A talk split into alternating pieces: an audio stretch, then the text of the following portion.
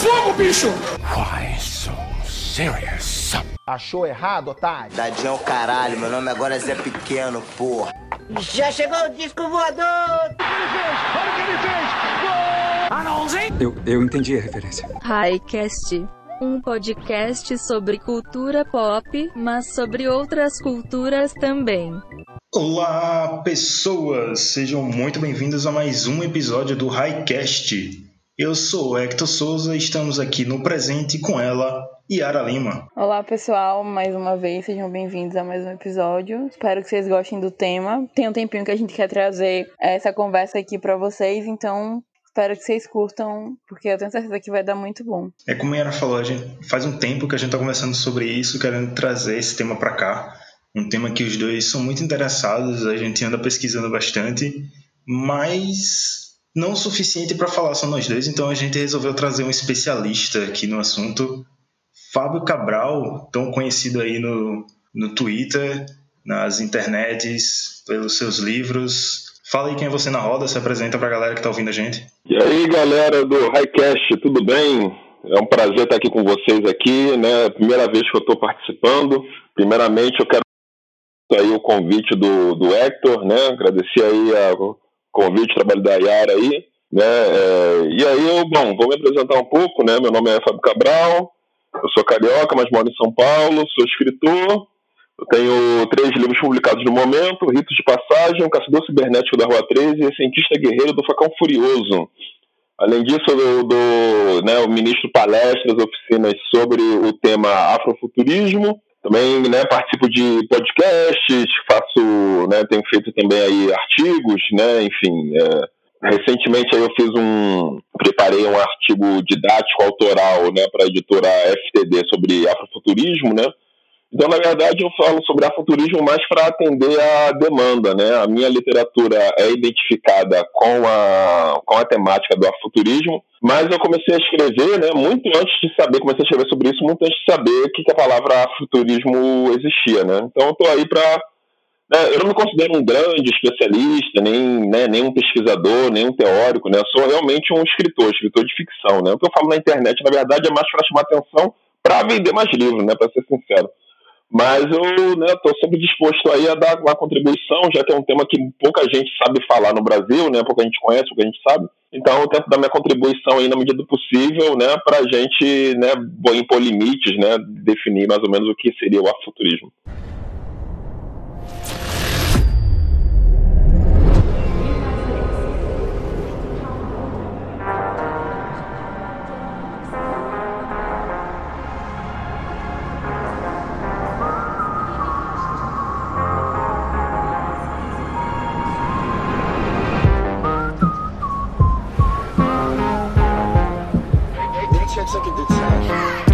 Don't you be a meanie. Thought you wanted me to go. Why you trying to keep me teeny? I, it's a dreamy.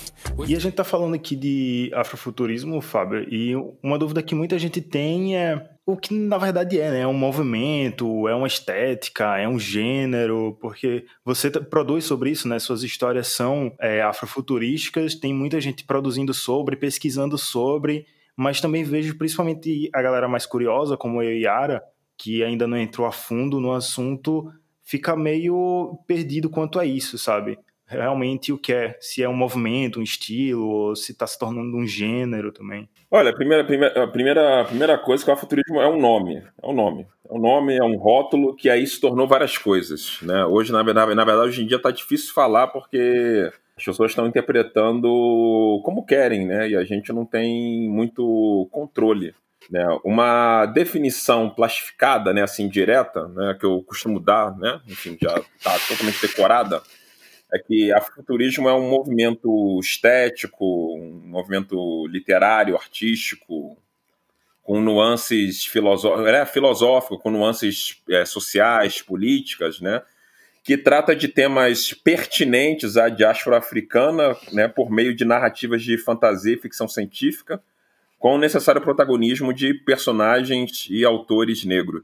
Essa definição que eu sempre dou, porque é a definição que. Nessa, nessa definição tem as quatro características que eu considero fundamentais para uma narrativa né, é, ser considerada afrofuturista.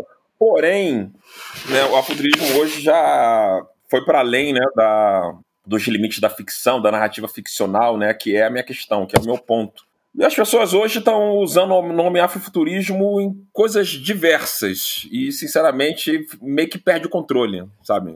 Eu vejo pessoas falando com muita categoria, não, isso aqui afroempreendedorismo é afrofuturismo por causa disso, disso, aquilo, o afrofuturismo na periferia e não sei o que, o afrofuturismo nos mantém vivos, blá blá blá, enfim. Né, a, a, definição mais plastificada, né, mais, não digo plastificada, né, mas a mais óbvia que as pessoas falam, né, enfim, e não necessariamente a mais correta é, ah, é negros no futuro sabe? Enfim, que isso também não, não, me agrada muito, né? E tudo isso começa porque afuturismo não é um bom nome, né? Eu acho, acho que aí, de repente, a gente fala um pouco das origens, então, né? Não sei se está aqui no roteiro, a gente fala um pouco da. Acho que seria interessante falar de como surgiu. Pode falar, pode falar.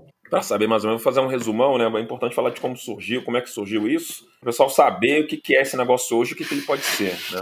O afuturismo começou, na verdade, como eu costumo da oficina, né? Eu costumo dizer que o afuturismo começou quando com o Sanha, né? não necessariamente começou é, é, é, com ele, né? Mas ele que chamou mais atenção nesse, nesse sentido. Né? Por que, que eu digo isso? Porque o nome surgiu, né? O nome surgiu em, nos anos 90, mais ou menos 93, 94, né? Num ensaio, é, um ensaio acadêmico, né? Uma, uma, uma tese chamada Black to the Future, que é um trocadilho com aquela com a série famosa, né? De, né? Da, de ficção lá, o de Volta ao Futuro, né? Back to the Future, né? Foi um homem branco, né? Um jornalista, um escritor chamado Mark Derry, né? Um crítico, né? Na verdade, ele reuniu três é, é, afro-americanos, né? É, o Samuel Delany, a Trisha Rose e o Greg Tate para fazer para fazer uma entrevista, né? Esse trabalho nasceu de uma entrevista, cujo mote era é, por que há tão, tão poucas pessoas negras fazendo ficção, né? Fazendo principalmente ficção científica, né? E aí, nesse trabalho, ele taxou como afrofuturistas né, trabalhos do, do Sanha, do, do George Clinton, do Lee Scratch Perry, né, enfim, da Octava Butler, né, do próprio Samuel Delany né, e de tantos outros personagens negros. E aí, a partir disso, né, a partir desse ensaio, né, a partir desse trabalho, é, algumas pessoas começaram a falar sobre o afrofuturismo, começaram a teorizar sobre. Né? Quem liderou isso foi a Alondra Nelson, né? que, é uma, que é uma escritora, uma crítica afro-americana. Né? Ela lançou um trabalho chamado Future Texts. Ó, desculpa meu inglês aí, que é muito macarrônico, né? minha pronúncia é maravilhosa. É, e, enfim, ela lançou esse trabalho em 2002, né, é, fazendo questionando, né, questionando é, o impacto da tecnologia, né, o impacto da tecnologia nas populações negras, né, é, é, o racismo da o racismo na implementação da tecnologia, né, na distribuição da tecnologia, né? Eu entendo que ela que começou a espalhar né, é, é a questão do afuturismo e, ele, e o afuturismo começou, continuou sendo discutido, discutido ao longo do tempo. Né? E aí, por exemplo, na música, né, a gente fala dessa trindade aí, que é o Sanha, o George Clinton, né, com o coletivo musical Parliament Funkadelic, né, e o Lee Scratch Perry lá com seu com seu reggae cósmico, por assim dizer, né? E, e aí, então a gente nas nossas oficinas, né? Eu e a Carolina Desirê, que é minha companheira, a gente dá as oficinas aí, né? É, é, principalmente na rede Sesc e tal. E a gente tem falado sobre o afuturismo a partir dessa, né? Dessa origem afro-americana, porque foi lá que surgiu. E aí o Mark Darrow, né, lá no início e tal, ele definiu na né, definição original do afuturismo seria ficções especulativas que tratam, né? De temas é, pertinentes a, a, a né, de, de, temas afro-americanos, né, no contexto da tecnocultura do final do século XX. Né? Então você vê que, na verdade, é algo muito específico, né, tanto no tempo quanto no espaço. Né? Só que é isso, né? Você cria uma definição, você cria uma palavra, e às vezes as coisas fogem, fogem do controle, né? Enfim, você criou, jogou para o mundo, e o mundo cria do jeito, do jeito que quiser, né? Então hoje está hoje tá virando qualquer. Não, é quase qualquer coisa, né? Hoje está muito. tá amplo demais e a gente não tem mais controle, no sentido de que, chegando aqui no Brasil, né, o nome se popularizou por causa do filme Pantera Negra, né? Ou seja, muito depois, né, lá nos Estados Unidos, né? Onde se originou, já está falando disso há muito tempo, a ponto de que o pessoal pergunta, ah, mas como é que era, como é que tá na África, né? No continente africano, né? Na África, pelo que eu estou entendendo, né, de forma geral, está é, começando a se espalhar né, uma rejeição à palavra afrofuturismo, por causa da escritora Neji Okorafor, né, a escritora nigeriana-americana, que ela começou a rejeitar o rótulo afrofuturismo porque simplesmente as definições de afrofuturismo hoje não, não contemplam, né, segundo as palavras dela, não contemplam a obra dela, não contemplam o que ela faz. E dessa forma, a obra dela está sendo lida de forma errada. Então ela criou o termo, mas acho que foi em 2018, 2018 2016, 2018, criou o termo African Futurism. Não sei a tradução de português seria africana futurista, africano futurista, talvez, não sei. Enfim, né, para é, desassociado ao futurismo, mas é engraçado que a definição dela por africano futurismo né, seria, seria o que eu acho que o afrofuturismo deveria ser, né? Que seria um, um, né, uma temática afrocentrada. E aí, quando eu digo afrocentrada, né, é no real sentido da palavra, não é só ter pessoas negras ali, pronto, né? Isso não é ser afrocentrado, né? Tem um monte de mundos negros que não são afrocentrados. Quando eu digo afrocentrado, na perspectiva, por exemplo, do, do Molé Fechante, né, que é o criador da teoria do, do da afrocentricidade, né? É, é, a África como centro, né? Para isso parece simples, mas não é na prática, né? Porque a gente vive num mundo, no mundo colonizado, né? No mundo, no mundo eurocentrado, no mundo branco, enfim. Então hoje está nebuloso, né? Aqui, o que está virando aqui no Brasil, você pega lá, põe lá futurismo no Instagram, é qualquer coisa, sei lá, ah, maquiagem, afuturismo. Ah, sei lá, eu fui ali na feira, feira de tranças. Ah, então vou botar hashtag afuturismo. É qualquer coisa hoje em dia, né? Sei lá, afroempreendedorismo é afuturismo, sei lá, enfim. Então, eu tenho minhas próprias definições, né, a partir do que a gente vem estudando, mas é difícil falar porque hoje as pessoas acham que é qualquer coisa. E isso também não ajuda quando vocês perguntam ah, o que, que é. Então, é difícil falar, né? Porque quem sou eu? Sou apenas uma pessoa, né? Eu não posso chegar, né? E nem eu quero definir nada. Na verdade, só quero continuar escrevendo meus livros, independentemente de rótulo, tem rótulo, não tem rótulo, né? Só quero dar uma contribuição, né? Mas enfim. É complicado porque vários conceitos como esse acabam sendo esvairados aí, né? Porque muita gente usa para várias, várias obras de vários significados diferentes. Você comentou Pantera Negra e muita gente não considera Pantera Negra afrofuturista, afrofuturista porque, como você mesmo disse, se trata de uma diáspora africana e Wakanda nunca teve essa diáspora, né? Porque a população de Wakanda nunca saiu de lá da África, nunca foi tirada da África. Então, é mais um trabalho dessa, da afrocentricidade deles lá dentro, cheio de poderes, do que dessa diáspora, né, deles saírem e voltarem para a África e fazer toda essa ressignificação. Porque assim, no conceito a gente pode ver que tem toda essa valorização da cultura africana, mas na história em si não existe essa diáspora, né, que levaria para o significado que a gente tem do afrofuturismo. Então, mas tem, para começar, a origem, né? A origem do herói, né? Enfim, né? É, ele não foi criado no continente africano, quer dizer, foi criado né, é, é, né, de forma fictícia no continente africano, mas ele é, ele é uma criação americana, né? Inclusive foi criado por, por né, homens brancos, né? Homens brancos americanos. Mas relacionado só ao filme, né? A pessoa fala, ah, mas o filme é criação branca. Não, o filme não.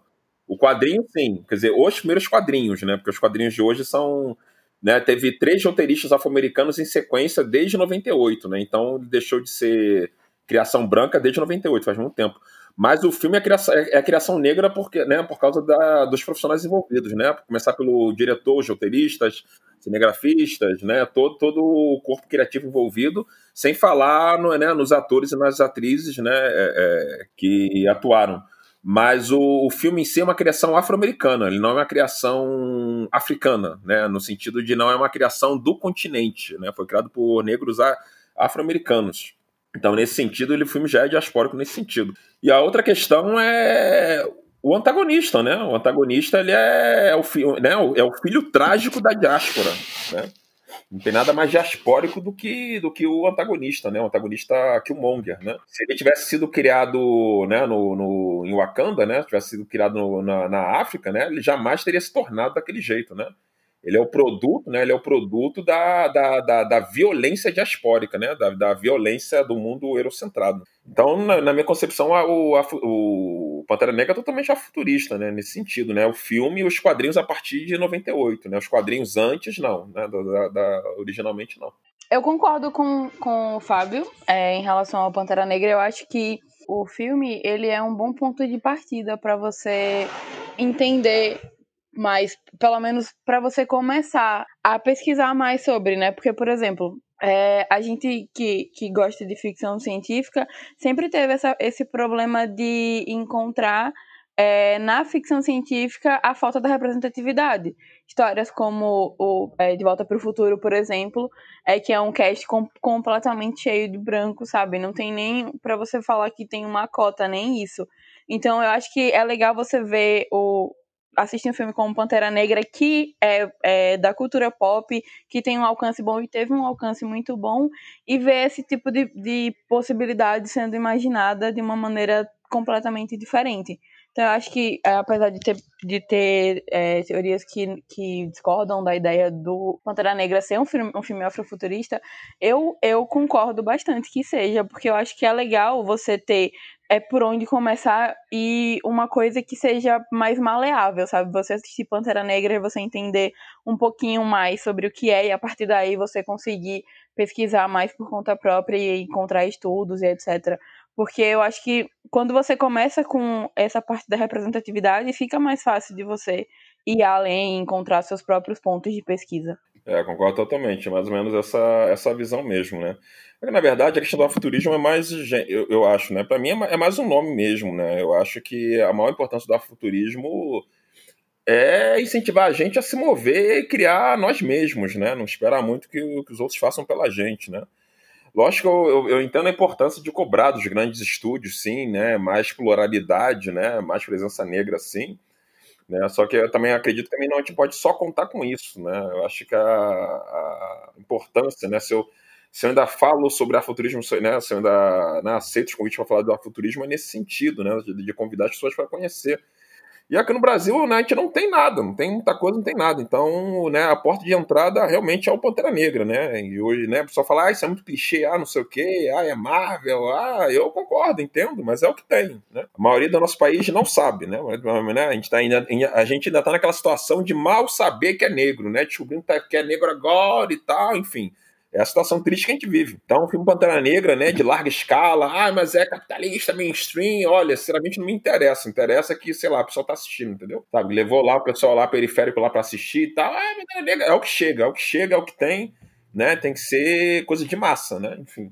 Eu acho que cria público, né? Porque, por exemplo, é, tem pessoas que querem, por exemplo, tipo a, a gente que, que tá produzindo uma coisa aqui numa escala menor, quando descobre que tem aquele público interessado naquele tipo de coisa, foi um filme mainstream é, que arrecadou dinheiro pra caramba, beleza, mas mostrou ali que tem um público sedento por aquele tipo de conteúdo. Então isso acaba, querendo ou não, abrindo portas para que pessoas com seus mini projetinhos assim consigam é, criar espaço dentro, de, dentro dessa questão. Então, se ah, o Pantera Negra está falando sobre afrofuturismo e, e eu aqui com meu projetinho, que eu, sei lá, quero falar, fazer um, um clipe sobre o tema, e eu sei que pessoas que assistiram Pantera Negra gostaram, eu sei que aquilo é um público para mim. Então é uma maneira chata, né? Era, seria legal se fosse mais o contrário, mas se ele mostrou que tem público, faz com que as pessoas que já gostem daquele tipo tenham um pouco mais de vontade de produzir ou de colocar para frente projetos que não teriam a mesma coragem é, antes de saber que tinha um público para aquilo. A gente, a gente praticamente já entrou no, né, na, na parte de na importância das narrativas negras, né? Segundo aí o, o roteiro, né? A importância é exatamente essa, né? Criar público e também inspirar as pessoas a criar, né? Que você, que, porque se você não vê, se você não, não, não vê concretizado, você não vê sentido em fazer, né? Muita gente, né, não vai se sentir impelida a fazer, não vai, não vai, não vai achar que seja possível criar. Eu fui um caso que comecei a criar antes de ver, antes de me ver. É, eu, eu, eu, quando eu nasci, né, quando eu comecei a ver ficção, né, ficção seja em livro, seja em TV, né, eu me vi muito pouco, quase nada, né?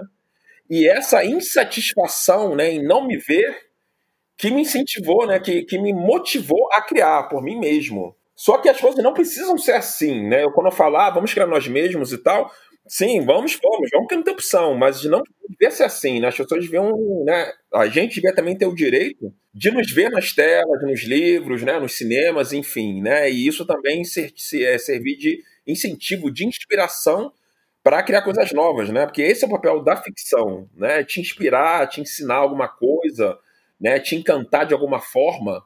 Né? Então eu tive que me encantar, me inspirar com narrativas de outros, né? Eu tive que me inspirar, me encantar com narrativas que não foram feitas é, pensando em nós, né? Que não foram feitas para nos contemplar. E aí eu fico pensando, quem criou antes de mim, né? Antes de nós, né? Antes da nossa geração, o pessoal que não tinha nada, né? O pessoal que não tinha nada à disposição. Que na verdade, né? Na verdade, o continente africano é o primeiro continente a criar histórias, a criar mitologia, né? Porque afinal é o primeiro continente povoado do mundo, né? Onde nasceu a raça humana. E aí, em algum momento, né? Enfim, em algum momento, né? Chegou a Europa lá, invadiu os continentes e tal, não sei o que lá, e impôs o mundo, né? O mundo, o mundo europeu, né? Enfim, impôs a grande mídia, a grande, grande indústria, enfim. E relegou, né, deixou, né? Negou todas as outras narrativas, né? Agora, só agora, né? Século XXI, né? Que os grandes estudos estão vendo a importância de ser plurais e tal, não sei o que. É importante no sentido de que é lucrativo, né? Enfim, né? O mundo está se descobrindo plural, diverso e tal, não sei o que.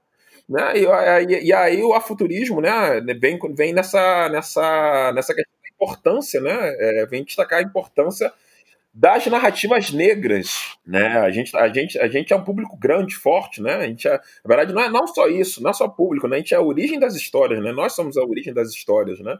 Nós somos os pioneiros da, da criação de histórias, de mitos, né, de, de lendas. Né? Então, para um, né, o povo negro, principalmente no Brasil, né, um povo sucateado, né, largado, sem orgulho, sem nada, né, narrativas negras são imprescindíveis, né, narrativas de, narrativas de sucesso, né, narrativas de, de heroísmo, né, é, é, a população negra, né, nossa aqui, principalmente aqui no Brasil, precisa desesperadamente, né? Tem uma fala do, do Samuel Delany, né, que é um, um, né, um escritor afro-americano, esse que estava na, na entrevista lá do Mark Derry, né, uma frase lá que ele, deixa eu ver aqui, é, de tanto falar, acabei decorando como é que é, é que ele fala, nós, ele falou isso no ensaio em 84, nós precisamos de, né, de narrativas sobre amanhã, né, acho que era isso, né, nós precisamos de narrativas sobre amanhã, e nosso povo precisa mais do que a maioria, porque só sobre narrativas, né, histórias sobre o amanhã, sobre uma possibilidade de futuro, né, que a gente consegue. Não, não era bem isso, mas enfim, mas é algo assim, que eu estou pegando aqui de cabeça mesmo, né? Só tendo contemplando essas narrativas sobre o futuro, né, a gente consegue se ver, né, a gente consegue se imaginar, né, a gente consegue ver que é possível que a gente esteja vivo lá, lá para frente, né? Eu diria além, né? Eu digo que, na verdade, também a gente precisa né? A gente precisa olhar para o passado para olhar para conseguir imaginar o futuro. Né? A gente precisa resgatar o passado de pioneirismo né, do continente africano, né, o passado de, de ciência, de tecnologia, de arte, né, da África, para a gente conseguir olhar para frente, né, conseguir olhar para o futuro, né, para conseguir criar coisas novas, né, enfim. Acho importante falar sobre essa parte, essa questão do fazer o presente, né? Do, do olhar para o passado para poder fazer o presente e aí ter o, o, futuro. Acho legal porque a gente vive num país que é, ele não dá muita oportunidade nem para que o presente seja feito. Imagine um futuro, né? Eu acho isso bastante assustador quando pensa nesse lado, porque nem projetos de grande porte estão sendo produzidos com tanta facilidade. Você imagine olhar para um lado como o nosso, de um movimento que não é tão grande, que não tem tanta coisa ainda para para ser aceito, sabe? Eu acho que é um pouco assustador toda vez que a gente fala sobre questões culturais é, no presente. E quando coloca o foco do afrofuturismo, eu acho que fica um pouco mais assustador ainda, porque a gente tem um, um desgoverno que é completamente contra todo tipo de coisa, que é, tem esse, esse projeto que eles não, não escondem, que é um governo racista, que é um governo que não está nem aí para o nosso lado. Então eu acho que isso pesa ainda mais quando você tenta imaginar um futuro que tem algum tipo de predominância ou, ou um pouco mais de voz, quando no presente a gente não está conseguindo nem falar, né? É que, na verdade, o projeto de apagação, né, de né, é, apagamento do negro, né, não é, não é novidade desse governo, né, é um projeto antigo, né, esse governo é só, é só um governo estúpido, né? Que escancara, né? Põe na cara essas questões. Mas isso é um. Como a gente sabe, né? O, o, o projeto de embranquecimento da população é um projeto antigo, né? E esse processo vem desde a abolição, né? É, desde a abolição. Eles tinham um plano de embranquecer a, a população brasileira né, em 100 anos, né? Pra, por meio da miscigenação, né? O plano era era que tornar o, o país né, o mais branco possível, né? E aí eu digo, não, não, embranquecimento não se, não se refere apenas ao embranquecimento físico, né? Mas principalmente, sobretudo, ao embranquecimento psicológico, né, ao embranquecimento espiritual. Esse sim teve grande sucesso, né? Esse tem esse embranquecimento cultural, filosófico, espiritual, esse embranquecimento no país foi de uma a, né, a taxa de sucesso de 90%, se não mais. Né? Mesmo o negro mais, limita, mais é, é, militante, né? mais consciente, né? É, não escapou desse embranquecimento psicológico, espiritual, filosófico. Né? A gente vive um mundo branco. Né? A, gente, a, a gente se vê, se entende né? a partir de uma perspectiva europeia. Para começar, o próprio idioma no qual a gente fala aqui, né? A gente fala esse idioma europeu português, né? Idioma materno, né? Então, na verdade, é isso, né? É, enfim, na verdade, eu, eu, gosto de teorizar, né, a partir da perspectiva do afuturismo, né? A partir da perspectiva ficcional do afuturismo, que o mundo africano acabou, já era, né? O, eles falam, ah, apocalipse, ah, distopia, a gente tá vendo a distopia, agora, com o governo do Bozo merda. Não, a distopia nossa começou quando a gente foi sequestrado lá do continente africano, trazido para esse mundo estranho, né? Quando a gente foi sequestrado por alienígenas lá da nossa terra, trazido para esse mundo estranho aqui, para ser escravizado, para ser violentado né, para ser despido de toda a nossa cultura, para ser despido de toda a nossa filosofia, para ser despido de toda a nossa espiritualidade, né, e para vestir a gente com roupas europeias, né, para ensinar a gente é, idiomas europeus, né, espiritualidades europeias, né, na verdade nós, né, assim, pegando, falando a partir da perspectiva ficcional do futurismo, que não é muito diferente da realidade nesse sentido, né. A gente, né, pode, pode se dizer que a gente é sobrevivente do, de um apocalipse, né, sobrevivente de um, de um fim de mundo. Né? A questão agora do governo do Bolsonaro é a questão que agora chegou para todo mundo, chegou para o branco, chegou para todo mundo, né? Pra, a, chegou para a esquerda branca também. Como a esquerda branca agora está ameaçada, aí, nossa, meu Deus, está vendo a distopia. E não me leva a mal, tô dizendo que esse governo é uma merda. Eu odeio esse homem, eu odeio esse homem desde, sei lá, desde os anos 90, entendeu? Quando eu vi esse cara se candidatar pela primeira vez em, sei lá, para deputado estadual, enfim, não quero nem falar com esse cara que você não vira assunto, enfim. Né? Eu dei esse homem para mim, enfim, vou falar muito que minha religião não permite. né? Mas é isso, entendeu? É, isso aqui é só um, né? É só o lado, um lado bem ruim da supremacia branca, mas já tá ruim pra gente há muito tempo. E esse apagamento é tão forte, historicamente falando, que, como você comentou aí na introdução, né?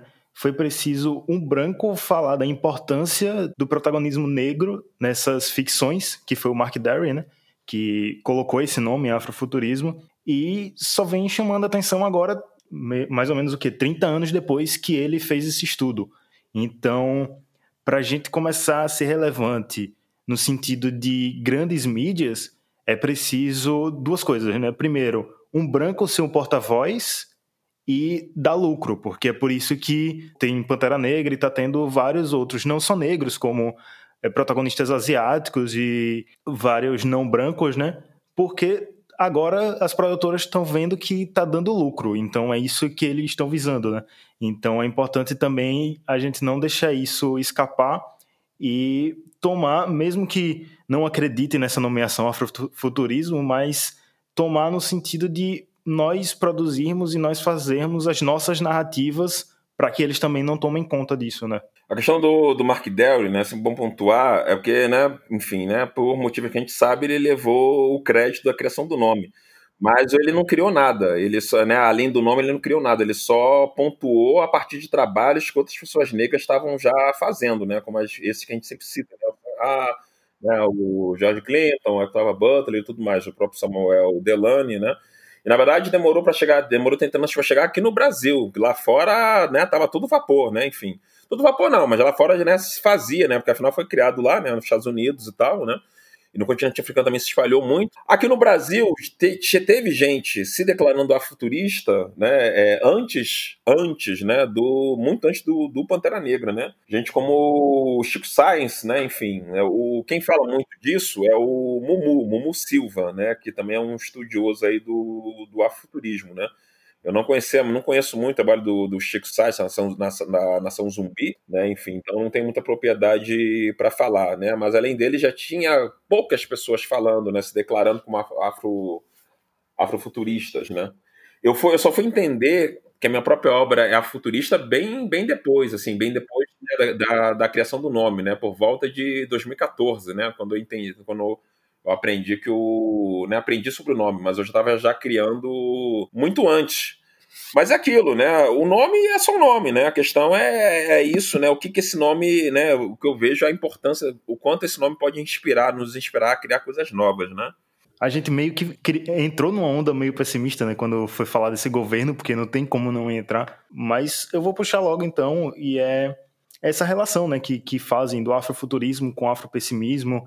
Eu já vi pessoas dizendo que o afrofuturismo é obrigatoriamente utópico, ou seja, tem que ser um futuro lindo e bonito para os negros. Já tem outras obras, várias obras, na verdade, que mostram um futuro mais distópico, mas para mim não deixa de ser afrofuturismo, sabe? Porque se a gente olhar para o nosso passado, a gente não vai ver tantas glórias, e então a gente não tem como projetar glórias para o nosso futuro, sendo que, pelos estudos que a gente tem, pelos conhecimentos que a gente tem, a gente não viveu. Né?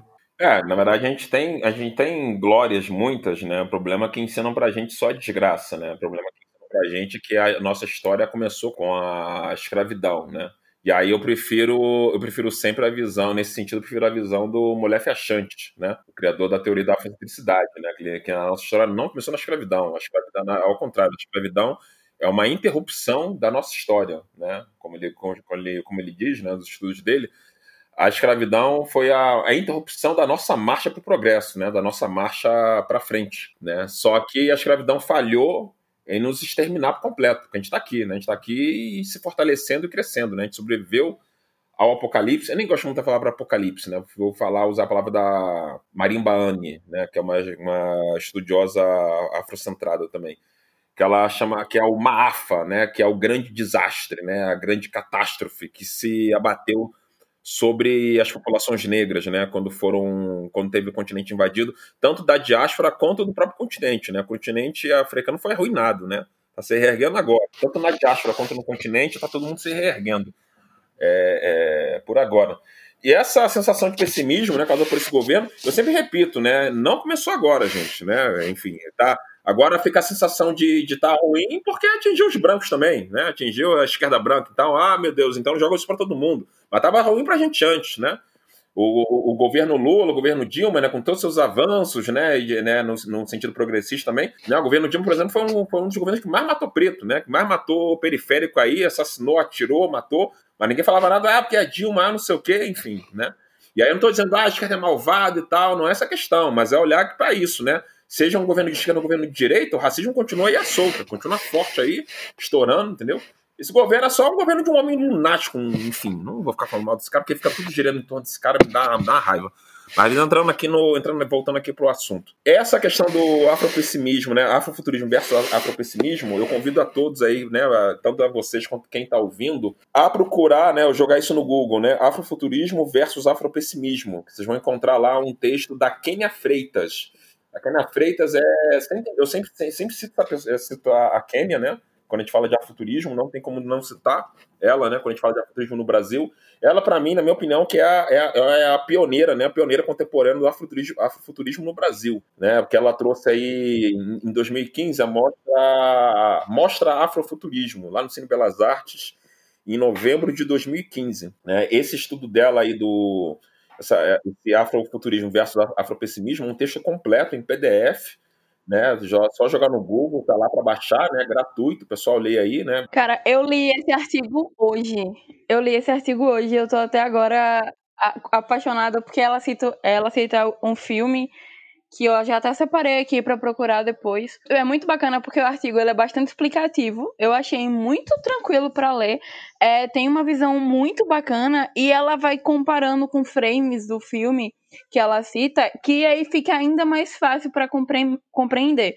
É, foi fácil de achar, eu só, só tava fazendo uma pesquisa mais aprofundada para essa gravação e aí acabei me esbarrando nesse, nesse artigo e eu não consegui parar de ler. Eu só ia dar uma olhada por cima, acabei lendo ele inteiro, é muito bom mesmo. É, vocês vão, vão gostar se vocês forem procurar. E é fácil de achar, tá? Muito bacana mesmo. Então eu não vou me debater muito nessa questão, nesse sentido, né? Assim, porque tá lá no artigo, né? É melhor o pessoal ler, né? Pegar realmente da fonte. Eu só fazer um comentário sobre isso que você falou, né? Que ah, essa coisa do afuturismo ser obrigatoriamente utópico. Na verdade, eu vejo que essa é uma ideia brasileira, né? Mais isso, né? Porque lá fora, quando a gente falar das principais obras afrofuturistas, você vai ver que as obras afro-americanas é um banho de sangue, né? As obras mais famosas e tal. É violência, é, enfim, né? É destruição, né? Não tem nada de nada de utopia, não, sabe? O que eu entendo é que o afuturismo tem as possibilidades que você quiser. Ele pode ser tanto utópico quanto pode ser distópico. Pode sim, né? Não me agrada, mas pode. Pode tudo, né? Enfim, pode tudo, né? Pode tudo virar uma bagunça. Mas pode ser, pode ser ambos, né? Eu acho que por causa da carência afro-brasileira, né, de modelos positivos, enfim, a gente tem essa coisa, né, essa esperança de que ah, obra futurista, ai, vai ser utópico, é porque a gente se vê no futuro. Pessoal, né, eu entendo que o pessoal tem essa ideia rasa, né? Ah, vou ler aqui, mas, né, você vai pegar a obra da Octava Butler para ler. Nossa, eu vou ler aqui uma obra positiva como vê no futuro, vai chorar. olhar, né, a Octava Butler, principalmente nessa perspectiva, vai, vai, vai, vai chorar feio. Né? Então não tem isso, né? O que eu, assim, o que já respeita ao meu trabalho, eu gosto de dessa visão. Hoje eu gosto da, da visão mais, mais utópica mesmo, né? um mundo ideal, enfim. Né? Eu, sinceramente, não saberia classificar meu próprio trabalho, até porque eu penso que esse não é o meu trabalho, de ficar classificando, né? Eu deixo isso para os críticos literários, né? Para quem é especialista, eu sou só um escritor. Mas eu, o mundo que eu criei, né, Keto 3, é, de certa forma, um mundo. É um mundo idealizado, né? Enfim, falando um pouco sobre, sobre isso, né? Por exemplo, dando um exemplo de um mundo, né, teoricamente utópico, né? Keto 3 é um mundo onde vive o povo melaninado, né? Que somos nós, né? As pessoas de pele preta em seus vários tons. O povo melaninado, que são os filhos dos orixás, ou seja, nós, novamente, né? É um mundo. Por quê? Porque é um mundo em, em que a cosmologia dos orixás, né?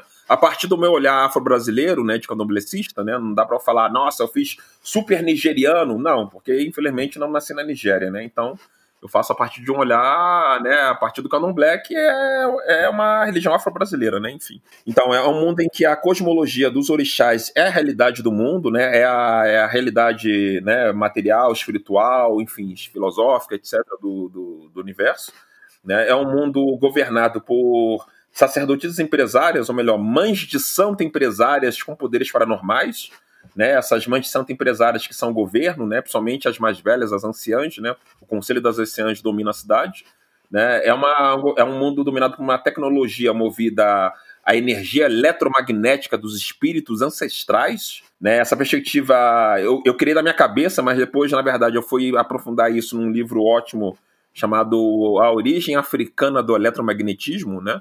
É um livro bem complicado, na verdade. É um livro mais para técnico, né? Para engenheiro, enfim. Mas eu consegui absorver o que dava ali para botar na, nas obras, né? Enfim, né? É um mundo em que é, é, é um mundo fictício, né? Fantástico e tal.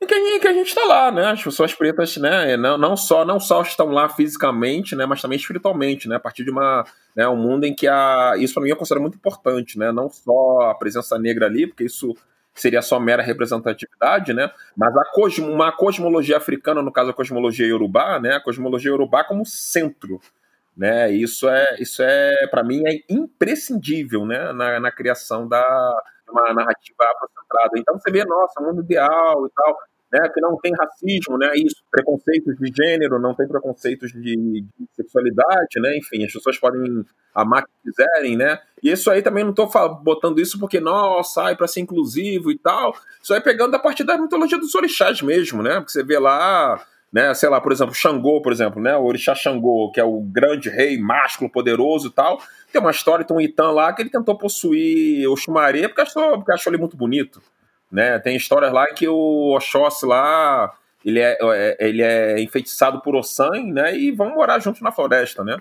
Então você pega a partir da mitologia dos orixás, né? Todos esses preconceitos que nos assolam hoje, né? As, né, essa, é, as opressões, né? De gênero, de, de raça, de sexualidade, né? São criação principalmente da, da, da Europa, né? E agora assola também a África inteira, né?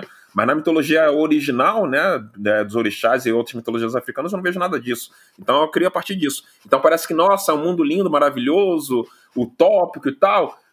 Sim e não, porque o problema é que tem o ser humano, né? E o ser humano tem outras questões, né? Se não tem isso, na verdade, você vê que tudo, tudo isso se origina do quê?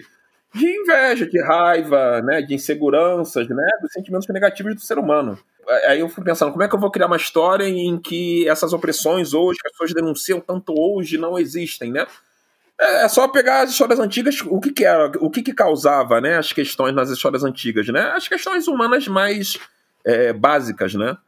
Então, por que eu falei tudo isso, né? Dando esse exemplo a partir da minha própria obra, né? É no sentido de que mas, você pode criar um mundo utópico, né? Mas mesmo nesse mundo supostamente utópico, né? Os personagens que eu crio, né? As pessoas me pontuam isso, né? Não deixam de ser personagens, de certa forma, traumatizados, né? Tem um passado traumatizado, tem umas questões, né? Um, tem um passado de conflito, porque afinal a gente está falando de, de ser humano, né? Seja de qual povo for, seja de qual raça for, né? Enfim. Né? Então dá para criar histórias muito interessantes, mesmo que não sejam histórias pontuadas né, pelos preconceitos, pelas opressões né, que a gente vivencia no, no, no dia a dia. Eu acho que é muito desse finalzinho que você falou, né? Dessas vivências que a gente tem no dia a dia e quando a gente vai produzir, a gente acaba pegando muito delas para colocar nas obras e acaba deixando um pouco mais distópico, um pouco mais pessimista, mas também é a coisa da gente saber ressignificar, né? E isso e começar com o tempo criar obras mais é, mais alegres, por assim dizer, na falta de outra palavra. E aí eu já puxo para você pincelou algumas aí, mas falar algumas obras as que mais servem como referência para você também. É que para mim, é, o que serve de referência para mim é o que já é o que eu li antes, o que veio antes, né? O que eu leio hoje serve mais como mais como inspiração, né? Já que essas obras são mais recentes. Falar de obras afrofuturistas é difícil, né? Dá pra gente passar uma lista, enfim, etc. Mas no geral são obras muito recentes. O problema é que a gente fala do afuturismo, né, com uma ânsia, como se fosse algo já antigo, né? Enfim. Só se a gente considerar o, o que era feito né, no, no, né, no continente africano antes como afrofuturista, né? Mas enfim, mas aí também vai outras questões, então outros dizem que sim, outros dizem que não. Para uma questão de organização, eu considero mais a partir da, da obra do Sanha mesmo, né, dos anos 50 para frente. Eu quero dizer que o afuturismo, mesmo sendo né, antigo ou não, não sei o que, enquanto conceito, enquanto gênero, enfim, é muito recente. Então não tem muita coisa. Até porque o que a gente considera futurismo, às vezes o próprio autor não considera. Como, por exemplo, sei lá, eu ia citar, por exemplo, a Nédio Corafor, que eu, que eu falei antes, né? A escritora nigeriana-americana, que criou né, um outro termo para se diferenciar do afrofuturismo, né? Criou o termo African Futurism. Né? Eu falaria que qualquer livro dela é afrofuturista. A questão é que ela diz que não é. Então, né? Então não é. Ou é, enfim, dependendo. É, enfim. Né? E aí eu vou citar, por exemplo, sei lá, a Nora, Nora Kajemisin, né? NK Jemisin. É, e aí, assim, dá para falar agora legal porque algumas editoras, né, muito tempo depois, perceberam, né, enfim, ah, negro, vamos aproveitar e tal, começaram a traduzir. Né, como, por exemplo, a própria Neide Corafor, que não tinha tradução aqui, só tinha tradução de um livro, né, O Quem Tem a Morte, que é um livro de 2011, dois, não, 2013 foi publicado lá fora, é aqui chegou em 2015, eu acho né? Enfim, mas tava aí e tava esquecido. Mas agora, nossa, ai, caramba, né? E também aquele outro livro dela traduzido, A Bruxa Akata, que o pessoal fala que é um Harry Potter nigeriano, a editora falou que é, né, fala que é um Harry Potter nigeriano, e a autora disse que não, falou não é para comparar com Harry Potter, mas o pessoal tá nem aí porque quer vender, enfim, né? E aí, exemplo, né, né a Sim tem o, a trilogia dela Terra Partida, né, é, que foi traduzido em português, né, que é a obra-prima dela, né, embora ela tenha livros anteriores, né, mas eu digo que a obra-prima dela no sentido que são os três livros, né, que ganharam o prêmio Hugo, que é o uma espécie de é o Oscar da ficção científica, né? E ela foi a primeira pessoa entre homens e mulheres, entre pretos e brancos, a ganhar o prêmio Hugo três vezes seguidas. 2016, 2017 e 2018, isso né? Criou, ela ganhou esse prêmio Hugo três vezes seguidas, né? Um feito inédito entre todos os escritores de todos os gêneros, todas as raças. Por exemplo, também a obra que eu não li, esse, esse que eu tô falando, eu li, né? Eu não li ainda, mas o pessoal fala aí que é o Filhos de Sangue e Osso, da, da escritora jovem, Tommy Adeyemi. Né? O que é engraçado, porque ela, ela, é filha, ela é uma escritora nigeriano-americana, né? Ela é, pai de filho de, ela é, ela é filha de pais nigerianos, porém ela veio estudar mitologia urubá aqui no Brasil. Veio estudar mitologia urubá na Bahia. Vou estudar mitologia urubá nos terreiros. É, é um viés bem interessante de ser estudado, né? Então, isso é engraçado porque eu sou uma pessoa de dentro do terreiro, né? Enfim, né? Eu, fui, eu sou né, iniciado no candomblé, né? Vivenci candomblé, né? Tava né, antes da pandemia né, é, começar. Se não tivesse na pandemia, né? A gente estaria agora em, em função do terreiro, né? O que, que a gente fala de função, né? De ficar lá né, é, dias, né, dependendo, dependendo da, das obrigações, às vezes a gente fica semanas, né, enfim, então, né, fora, fora eu, né, não estou falando que, nossa, eu sou o único e tal, mas fora eu ainda não, tô, não vi, não sei de ninguém, né, que faz, é, ou não sei de muita gente, enfim, né, não conheço gente que faz ficção, né, do olhar de dentro do terreiro, né? E é a partir desse olhar que eu faço essas minhas obras, né? A partir desse olhar de alguém de dentro do terreiro que eu crio essa, essa cosmologia urubá, né? Esse, nesse mundo literário fictício que eu, que eu venho desenvolvendo. Você já falou bastante do. Durante a conversa, a gente já citou aqui, você falou bastante do afrofuturismo aqui no Brasil, né? Que está começando agora, vamos dizer. Tem a Quênia, que é, como você mesmo falou, a, per a percussora aí, né? Tanto em pesquisas acadêmicas como em falar sobre isso. Eu queria saber se você tem mais a acrescentar sobre o afrofuturismo no Brasil ou se o que você falou é, pelo menos até agora, o que existe e a gente ainda está construindo. Vou colocar muito entre aspas aqui, porque eu não achei outra palavra, mas essa cena afrofuturista. Não, não, tudo bem, não, tudo bem, não tem importância, não, não tem palavra certa errada, tô tranquilo.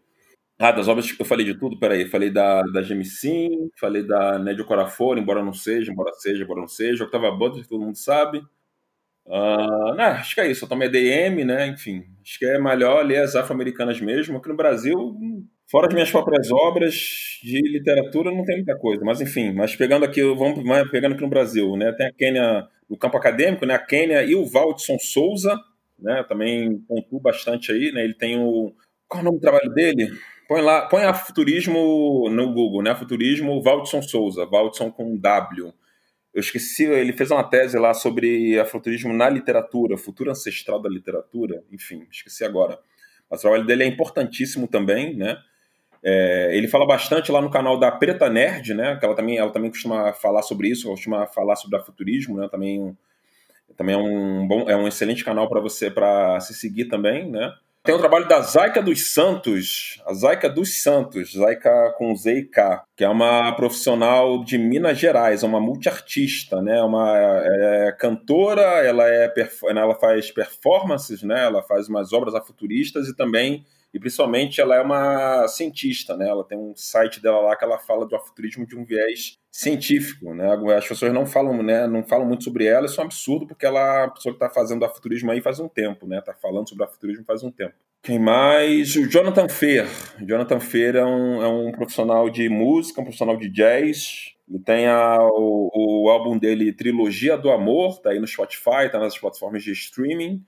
E ele tem também o filme dele aí, A Viagem, que é um curta. Não, A Jornada, desculpa, desculpa, é A Jornada, né? Que é um curta de ficção, né? Enfim, que também inspirado na temática futurista. Tem o Diego Paulino, que tem a, tem a obra dele Negrume, né? Que é também é um filme, né? Um filme futurista mais recente. Eu acho mais ou menos isso. Tem as pessoas, pessoas que falam que sim, falam que não, falam que é, falam que não é. Enfim, se você jogar aí no Google, aí parece um pessoal é que eu não necessariamente concordo, mas eu respeito a opinião de, de cada um. Pessoal fala, né, alguma, alguma outras, outras pessoas da música, ah, essa pessoa é, essa pessoa não é, enfim.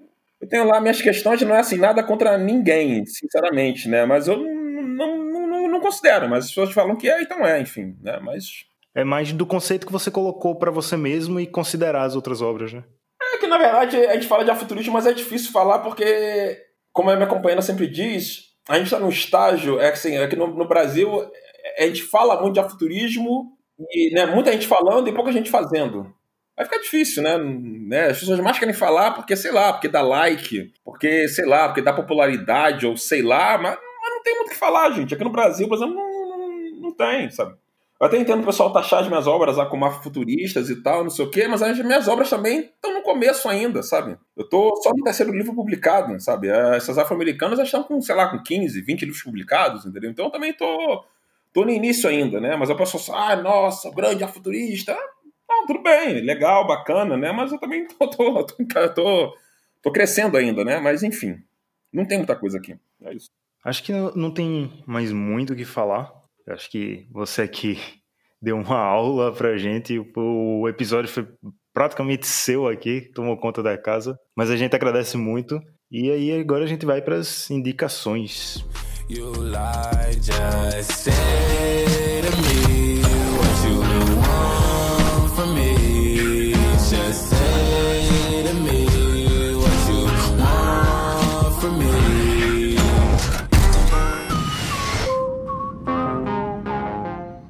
para as indicações, Yara, o que é que você manda para os nossos ouvintes essa semana? Então, a minha indicação de hoje vai ser um álbum da Janelle Monet, que é o Dirty Computer. Ele conversa bastante com o que a gente falou aqui durante esse episódio. É, quem não conhece a Janelle é um bom álbum introdutório. E quem conhece e escuta, vale a pena ouvir de novo, porque ele é incrível, um dos CDs mais bem feitos de 2018. Infelizmente, um dos mais esnobados também. Ele merecia muitos prêmios e infelizmente acabou passando batido. Nesse álbum, a Janelle conversa muito com as ideias do afrofuturismo, sabe? Ela já fazia isso, na verdade, em outros álbuns, mas nele, é... mas nele ela deixou ainda mais evidente. Eu acho que quem não conhece vai curtir bastante, porque é um dos melhores CDs que eu já ouvi, tá na minha lista de álbuns favoritos, sem dúvida nenhuma.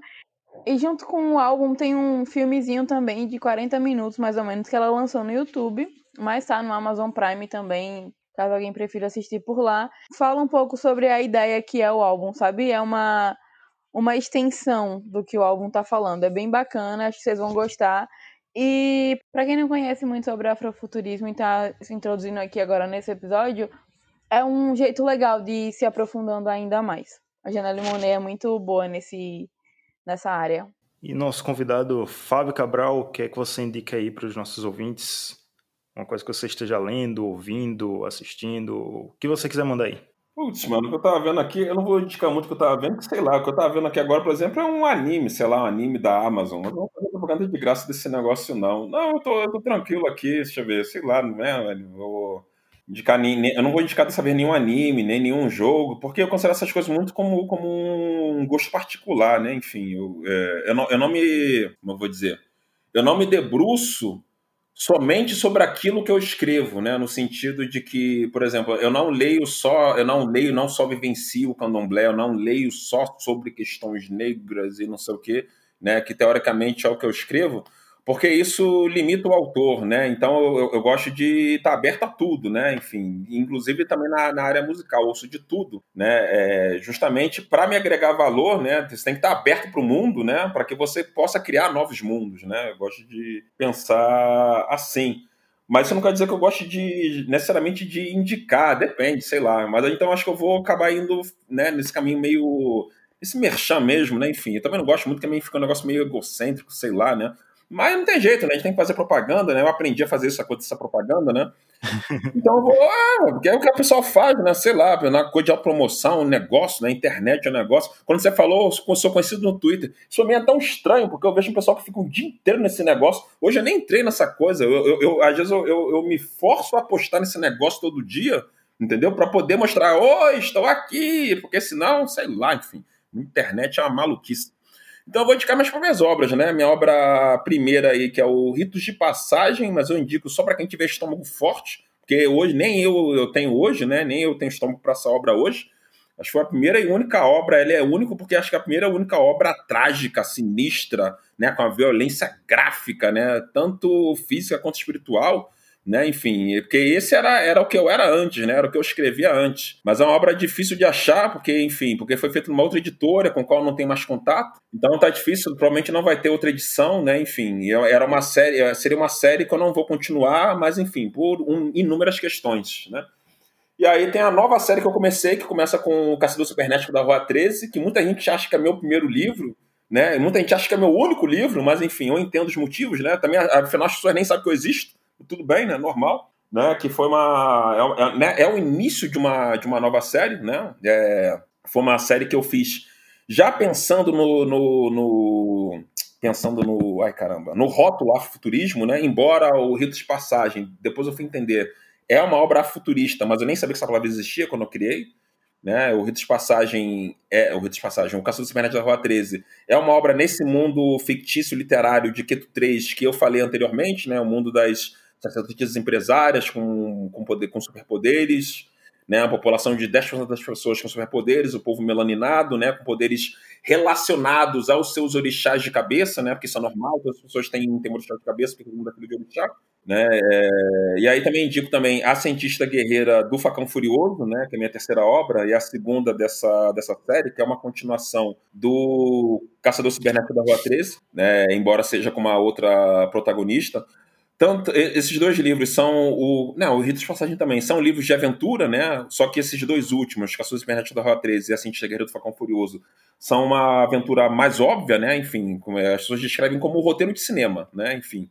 Né? Aventura cheia de, de ação, porrada, tiro, bomba, papapá e tal, superpoderes, né? Eu não consigo criar história que não tenha superpoderes, né? E aí né, tem a coisa das influências, né? História em quadrinho, videogame, anime, né? Enfim, então quem lê vai se identificar, quem se identifica com esses temas. Né? Aí eu né, repito, né? Que as pessoas às vezes põem na o problema de botar na caixinha do afrofuturismo, que acha que ah, só para negro ler, é para todo mundo ler, porque afinal eu vi esses animes e tal, lá, que é para, né, que, é, que não, é, não era pra gente, né? Eu vi, li, aprendi, né? Enfim. Então também tô criando para todo mundo ver também, né? branco, preto, índio, enfim, né? Ah, mas já é todo mundo preto. Ué, e daí? Tem um monte de obra, obra que tem todo mundo branco e eu vi e foi isso aí, né? Enfim, então essas obras que eu crio também é para todo mundo ler, para branco, para índio, para preto, enfim, né? Então aventura, ação, superpoderes, etc e tal. Né? E aí eu tô fazendo o terceiro livro dessa série, né? Que vai ser meu quarto publicado, ou o quinto, enfim, que é o Blogueiro Bruxo das Redes Sobrenaturais. Né? Eu adoro nomes, nomes esdrúxulos, né? Depois que eu sou cibernético, peguei gosto por nomes esdrúxulos aí, e aí o sentido do nome eu deixo aí para a imaginação de vocês, né? E aí é mais ou menos isso que eu indico. Ah, tá, eu tenho também uma playlist que eu fiz no Spotify que se chama Afrofuturismo Cabral, porque às vezes eu não tenho muita imaginação, não sabia que nome colocar, vou botar meu nome Cabral mesmo, né? Põe lá que é uma é uma, né, uma sessão que eu fiz, né, de músicas, né, afrofuturistas ou não. não, não também é difícil falar música afrofuturista, né? Eu fiz de acordo com certos critérios que vai ficar meio longo aqui de explicar, mas entra na playlist lá, segue lá que vocês vão curtir lá. Que, né, tem né, música lá, inclusive da Janelle Monet, né, que eu esqueci de falar da Janelle Monet, que é absurdo, né, mas a Yara aí falou ainda bem, né, é isso aí que ela falou. Vou deixar aqui minha indicação, é uma indicação que eu acho um pouco mais nichada, mas eu fiquei impressionado com essa série, que é a The Last Dance, traduzido no Brasil como Arremesso Final, ou é o último arremesso, eu nunca lembro qual nome que tá no Brasil, é um desses dois. É da Netflix e mostra a trajetória do Chicago Bulls de Jordan. A série, no geral, diz que trata do Bulls de 98, mas ele mostra desde quando o Jordan entrou até a aposentadoria dele, ele é o personagem principal como não podia deixar de ser. E eu acho muito interessante, não só pela história, não só por ser NBA, que eu gosto muito, mas também por toda a técnica que eles usam, montagem, as entrevistas, o jeito de contar a história. Eu só fico imaginando o quanto de jogo que o cara teve que assistir para pegar as imagens certeiras para ficar usando no documentário. Então acho que é um documentário espetacular. São 10 episódios, já estão todos lá na plataforma e acho que é bem bem legal de assistir. Claro, se você gosta de NBA, se você gosta de basquete, vai ter um gosto a mais de assistir. Mas como obra audiovisual, eu acho muito, muito boa. E chegamos aqui no final do episódio. Fábio, muito obrigado por participar, muito obrigado por todas as explicações que você deu aqui, foi muito esclarecedor. Acredito que para os ouvintes, como foi para a gente aqui também, foi muito prazeroso. E deixa aí também, você já fez a propaganda dos seus livros, mas fala aí também onde a galera te encontra e vê mais você falar sobre futurismo e outras coisas. A galera pode encontrar os meus livros no site da editora Malê, editoramalê.com. Pode entrar no meu blog, fabiocabral.wordpress.com, né, que lá tem bastante textos sobre o tema né, alguns ensaios que eu fiz, outros textos, alguns contos de ficção, pode encontrar lá, né? E aí também vai ter link lá para os meus livros. Pode me seguir nas redes sociais, eu falo principalmente no, no Twitter, né? Eu não, eu não considero que falo muita coisa útil, mas o pessoal lá gosta, às vezes eu pontuo alguma coisa, enfim, sei lá. Eu não me considero, não me considero nada assim no sentido de ser, sei lá, teórico, sociólogo, não sei o quê. Às vezes as pessoas acham que eu sou isso, mas não sou nada disso. Eu sou um escritor que às vezes fala algumas coisas ali né, que mais? Uh, se alguém quiser me encontrar na PSN aí para marcar um racha para marcar um contra aí em algum jogo aí, né? Tamo aí, né? Só chegar junto. Tem o Instagram também, né? Que é mesmo o arroba do, do Twitter, né? É Cabral, né? Cabral com K, né? Com underline no meio. que mais? Qualquer coisa aí, manda, manda, manda e-mail, qualquer coisa, qualquer solicitação, manda e-mail para arroba rede afrofuturismo não, é redeafrofuturismo.gmail.com. Isso, né? redeafrofuturismo.gmail.com. Qualquer solicitação, manda por esse e-mail, tá? É, eu sei que o pessoal costuma mandar inbox e tal, não sei o que, mas eu prefiro falar por e-mail. Mas se falar inbox, tudo bem também, te fala aí, te conversa.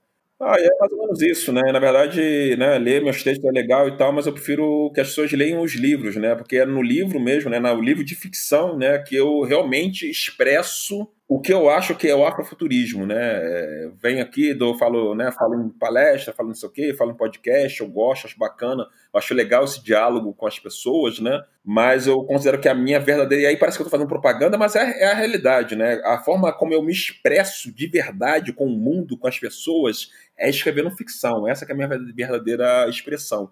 Então convido vocês aí a lerem né, meus livros, né, aguardar os próximos livros que estão aí para ser publicados. E aí, novamente, eu agradeço o convite do Hector, agradeço aí a Yara, muito bacana a conversa, muito bacana aí o, o, a conversa aí, eu peço desculpas de qualquer coisa, eu me enrolo, meu raciocínio some, desaparece, enfim, né? E, sei lá, eu sou muito repetitivo, mas é isso aí, agradeço muito aí, valeu, para mim foi muito bacana aí, é sempre legal falar do tema aí, e podem me chamar para falar de outras coisas, né? Enfim, eu sei que o pessoal chama muito falar do futurismo, que a pessoa quer saber e tal, não sei o quê, pode chamar de falar de nerdice, sei lá, ah, de RPG, ah, sei lá, o anime que você está assistindo, ou sei lá, qualquer porcaria dessas aí, né? Enfim. Né? Mas, é, mas é isso aí, mas tudo bem. Isso aí. Muito obrigada a você que ficou até o final. É, espero que vocês tenham gostado do episódio. A gente aprendeu bastante aqui com o Fábio também. É, na verdade, acho que foi o episódio que a gente mais aprendeu até agora. É, eu fiz aqui várias anotações, eu espero pesquisar é, depois que isso terminar. Espero que vocês tenham curtido, espero que vocês se aprofundem mais nos temas, vão lá atrás dos livros do Fábio. É, pesquisem mais sobre o tema, vocês vão encontrar muita coisa legal. E é isso, obrigada por ficar até o final. Fábio, muito obrigado pela participação. Continue evitando é, sair de casa, se precisarem sair, usem a máscara, continuem se prevenindo, porque o número de casos ainda não começou a baixar, então vamos sempre tentar se cuidar o máximo que puder é, para evitar que o pior aconteça. Valeu a você que ouviu até aqui também. Espero que vocês tenham, que vocês tenham gostado desse papo, foi muito bom. É, a gente vai postar mais coisas nas redes sociais também sobre afrofuturismo, sobre outras coisas e, e, e, as indicações que a gente deu aqui hoje, algumas coisas que o Fábio falou, a gente vai falar nas redes sociais. Então, para acompanhar, segue a gente, HighcastOficial, tanto no Twitter como no Instagram. É isso aí, vai lá, deixa seu comentário, deixa sua sugestão. Se puder, fique em casa até o próximo episódio. Tchau, tchau. Esse foi o Highcast. Até o próximo episódio.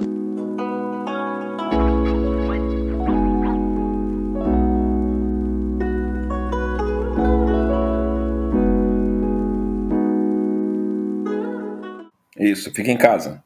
Af, é isso. Esse podcast foi editado por Hector Souza.